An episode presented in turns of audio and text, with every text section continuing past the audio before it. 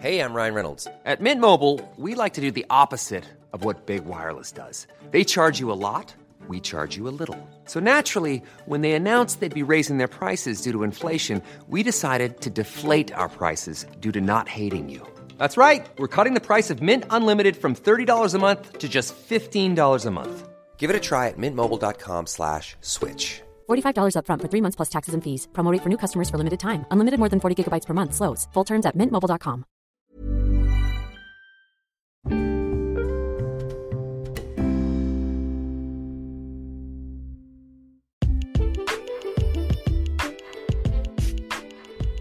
Hello, hello, and welcome to this new episode. Welcome to CAD Podcast. Here we talk about learning, education, and your personal growth through the personal development. So, my name is Daniela Barrera, and today I want to share simple things you can do to improve your speaking skills.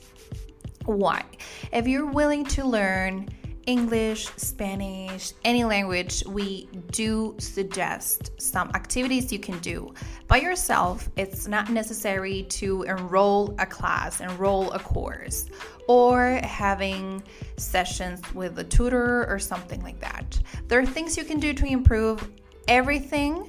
And this why we create this different episodes to help you out with that. So listening to podcasts is a great way to improve your listening skill. Of course, this episode it's only for speaking, but I have to tell you that podcast is a really good tool for you in anything. That's why I really like podcast. Okay, so talking about the speaking skill, it's just the ability to produce in another language, to produce in an oral way.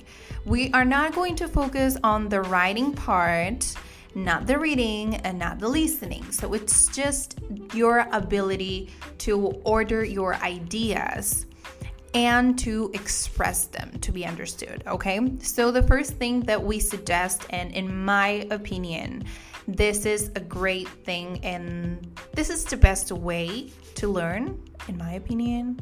I've been teaching English for eight years. I studied teaching languages, but it's not about that. I love learning languages and I love education. So that's one tip or thing that I have to say.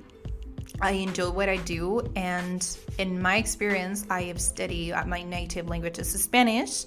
I learned English when I was 19, 20 years old.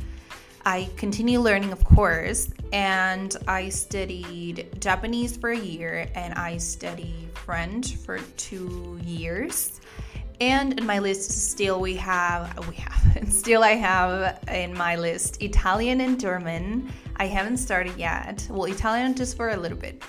But after you learn a second language, like the third comes like easier I don't know, I don't know, it's just like your mind started to develop where you're starting to identify like the activities that you like, activities that you do enjoy doing because I, I told you in the beginning of this episode, like listening, speaking, writing, and reading, those are the skills of language, but you might be more into listening or more into reading, like depends on you what you like okay? But the and, and also depends on what you need. So it really doesn't matter like becoming fluent it's part of all these four abilities so start with something that comes easy to you because learning a new language is not going to be easy so first just start easy and eventually you will you will get it it will click okay so the best thing you can do in speaking skill is to meet new people to practice with them. Why? This is going to help you with the listening. This is going to help you with speaking. And this is going to help you with the whole language. Why? Because you have the interaction, like the real interaction. So that's the main goal. It really doesn't matter if you're basic, it really doesn't matter if you are just from zero this is going to be really, really helpful. Of course, you have to tell them I am learning. Can you can you please like please um, lower down the speed? Puedes hablar más despacio or más lento. So this is a phrase that you can use if you're a beginning beginner. Okay, so meet new people to practice with them. It's a great tool that you can use. It's the most effective if you're like interacting, like you need the interaction if you're a social person. If not, you can still try it, but maybe you're going to start feeling like scared in the beginning, and that's totally okay. So, coming out of your comfort zone, it's going to help you to get the language. So, meeting new people and practice with new people, it's something that you have to do. Of course, at the time that I am recording this podcast episode, uh, we are living in a quarantine situation and it's a little bit more difficult to connect with people. So, an app that you can use is Hello Talk.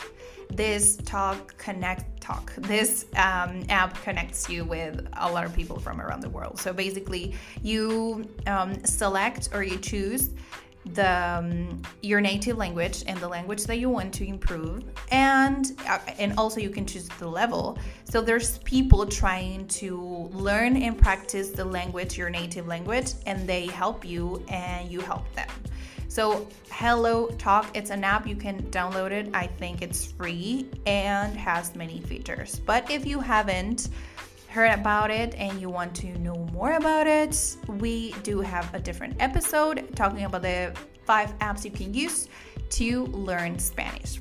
Okay?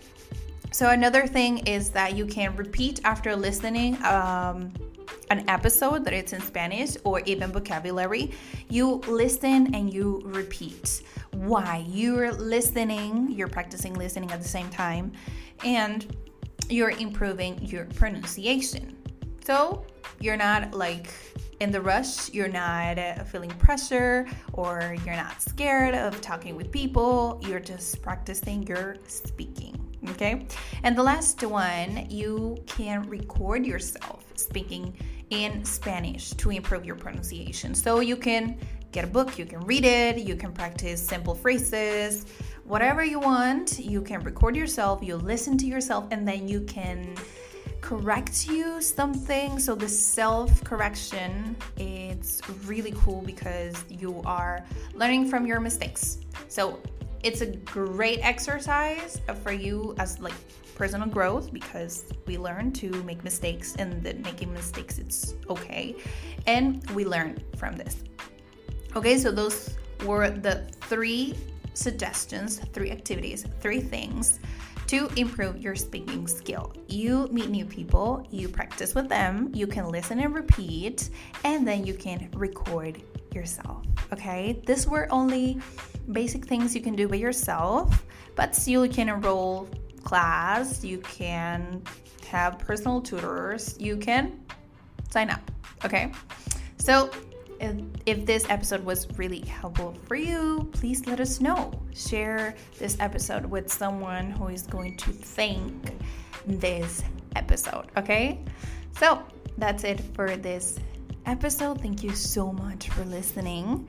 So let's dive in into another episode if you are ready. We have new episodes every week. So I guess you're going to listen to this next week. Have an excellent, excellent day. And until next time, have a great day.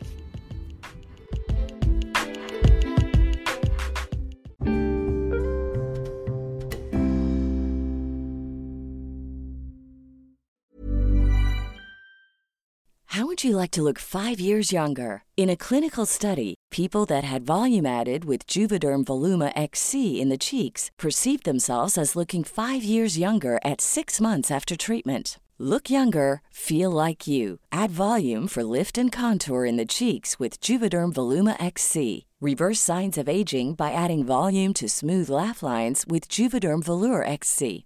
For important safety information and to find a licensed specialist, visit juvederm.com. That's J U V E D E R M.com. Not for people with severe allergic reactions, allergies to lidocaine, or the proteins used in Juvederm. Common side effects include injection site redness, swelling, pain, tenderness, firmness, lumps, bumps, bruising, discoloration, or itching. There's a risk of unintentional injection into a blood vessel, which can cause vision abnormalities, blindness, stroke, temporary scabs, or scarring. Talk to a licensed specialist to find out if it's right for you.